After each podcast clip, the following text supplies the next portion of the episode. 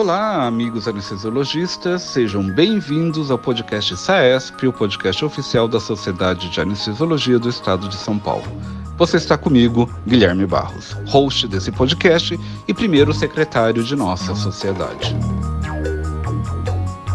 Hoje nós vamos conversar com Maurício Malito, colega atuante na SAESP, muito envolvido com via aérea ele é integrante do CD da Santa Casa de São Paulo, assim também como da AACD, e é responsável pelo núcleo de via aérea da Comissão Científica do COPO, nosso Congresso Paulista. Então ele conhece muito sobre esse tema e hoje ele vai falar conosco sobre a via aérea, o que aprendemos com a pandemia de Covid. Malito, seja muito bem-vindo, meu amigo. Obrigado por aceitar nosso convite. Obrigado, Guilherme. É um grande prazer estar aqui falando com vocês. Nunca se falou tanto de via aérea como nesses últimos anos, né? Esses dois últimos anos. A gente estava habituado a, a, ler ou estudar, ou ouvir falar de via aérea nos hospitais, ou nos livros texto, em congressos, e ultimamente a gente tem ouvido falar desse tema até no jornal, então virou uma coisa comum. Né? Eu fico, desculpa te interromper, mas eu fico muito feliz que outros especialistas começaram a ter interesse, né? Porque todo mundo quer aprender agora, porque é parte integrante do dia a dia de todo clínico.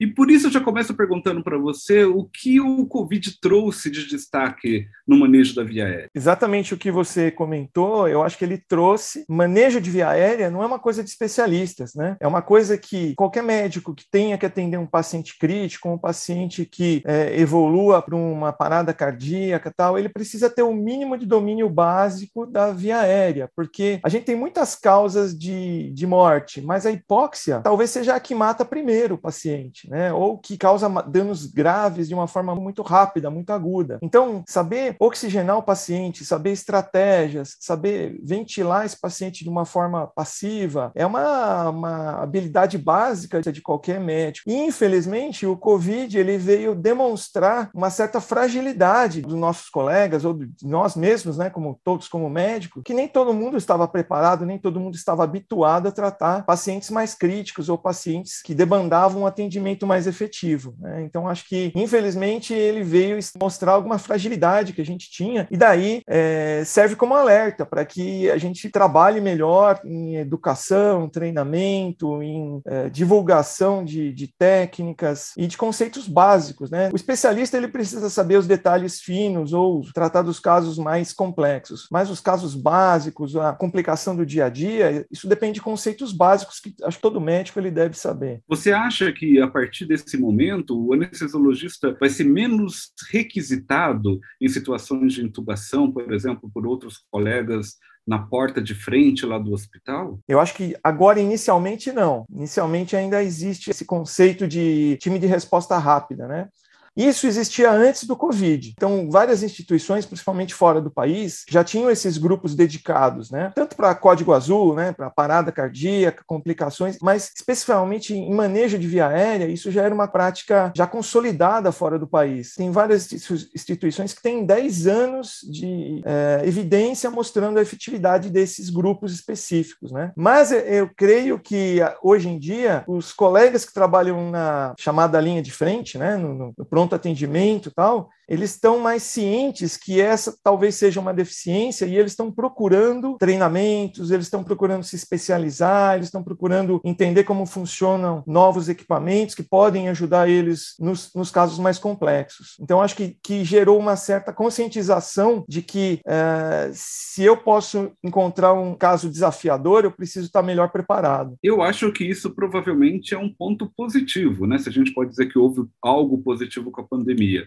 Você consegue consegue apontar outras situações como positivas ah, para o generalista, por exemplo, no, a respeito do manejo da via aérea depois do, da pandemia? Nesse contexto, a gente passou por dois anos assim terríveis, né, dramáticos quanto a, a mortes, a, a, desfechos ruins que a gente encontrava nos pacientes. É, uma coisa que me deixou bastante satisfeito foi poder contribuir com as ações sociais que a SAESP é, desenvolveu. Então, bem no início da pandemia, quando a gente começou a, a ter relatos de é, pacientes que, antes de sofrer por conta da, da, insuficiência respiratória causada pelo vírus, eles acabavam tendo desfechos ruins por um, um manejo inadequado de via aérea. E aí a CESP se mobilizou e criou um, uma ação social, uma espécie de treinamento rápido dedicado ao médico generalista, sem custo. Ela acolhia esses colegas de qualquer especialidade e nós, da, da sociedade, a gente montou um treinamento rápido. Eu lembro que quando a gente fazia esse treinamento, alguns colegas que eram talvez mais experientes, mas que não tinham essa, essa vivência, eles saíam com um certo alívio, com uma certa luz no final do túnel, né? Eu acho que isso foi bastante interessante, bastante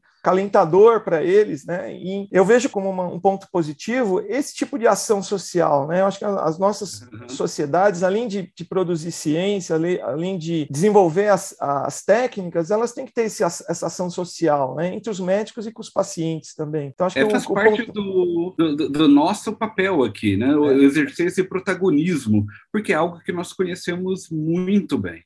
E quais são as novas tecnologias que surgiram com o intuito de facilitar o manejo das vias aéreas. Elas surgiram agora, durante a pandemia, mas, na verdade, surgiram antes. O que você tem a nos falar sobre isso? O que tem aparecido de, de novas tecnologias é uma, uma avalanche né, de, de, de, coisas e com uma velocidade muito grande. Né? Então, a gente já tinha tecnologias antes que, que elas eram empregadas eventualmente. Com essa necessidade maciça de você resolver alguns problemas, elas foram ficando cada vez mais frequentes e mais evidentes. E colegas começaram a demandar essas tecnologias. Eu posso destacar, por exemplo, o videolengoscópio. Ele surgiu há cerca de 20, 30 anos atrás, os primeiros videolengoscópios. Só que hoje eles estão cada vez mais frequentes, né? A gente tem uh, acesso a eles de uma forma um pouco mais fácil, eles ficaram mais baratos, você tem uma diversidade de, de equipamentos, cada um com uma característica diferente. E aí, a grande vantagem deles que eu vejo é que você tem uma taxa de sucesso na primeira tentativa, mesmo com pouca experiência, mais alta. Então, no paciente crítico, é, isso está bem estabelecido que se eu conseguir resolver o problema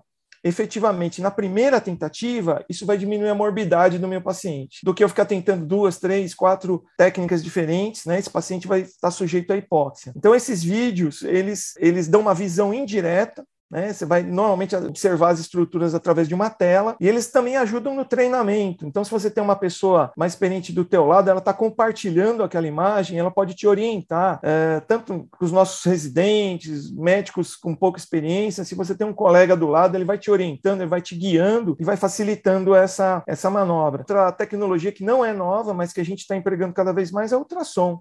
Então, o ultrassom, cada vez mais, ele tem alguns colegas que dizem que no futuro ele vai ser o, o nosso nosso estetoscópio, né? Porque cada vez mais você vem empregando ele em, E cada vez é, ele está menor também, né? É, mais portátil, né? Prático. Exato, exato. Eu imagino assim que nós enfrentamos como anestesiologistas vários problemas. Como os algoritmos podem nos ajudar, os algoritmos e guidelines para resolver esse problema? Então, esses, esses guias, né? Esses algoritmos, primeira coisa é que eles não se propõem a serem regras nem ditar condutas, eles são sugestões. E são sugestões baseadas em evidência, em evidência robusta. Então, são vários especialistas que se juntam e tentam tratar as melhores estratégias, os melhores caminhos para você seguir. Falando principalmente dos algoritmos de via aérea difícil, eles têm impactado positivamente é, nos últimos 15, 20 anos de uma forma absurda. Então, eles, eles têm melhorado o desfecho, eles têm agregado segurança para o paciente. Você tem uma série de algoritmos, e alguns mais simples, alguns mais complexos, mas tente fazer o seu próprio algoritmo, seu próprio, sua própria estratégia de conduta frente aos casos graves, é, baseado no que você tem disponível de equipamento e no, nos conceitos básicos e na sua expertise. Como a máxima sempre diz, né, a experiência é muito importante. Né? A técnica mais segura é aquela que melhor você domina.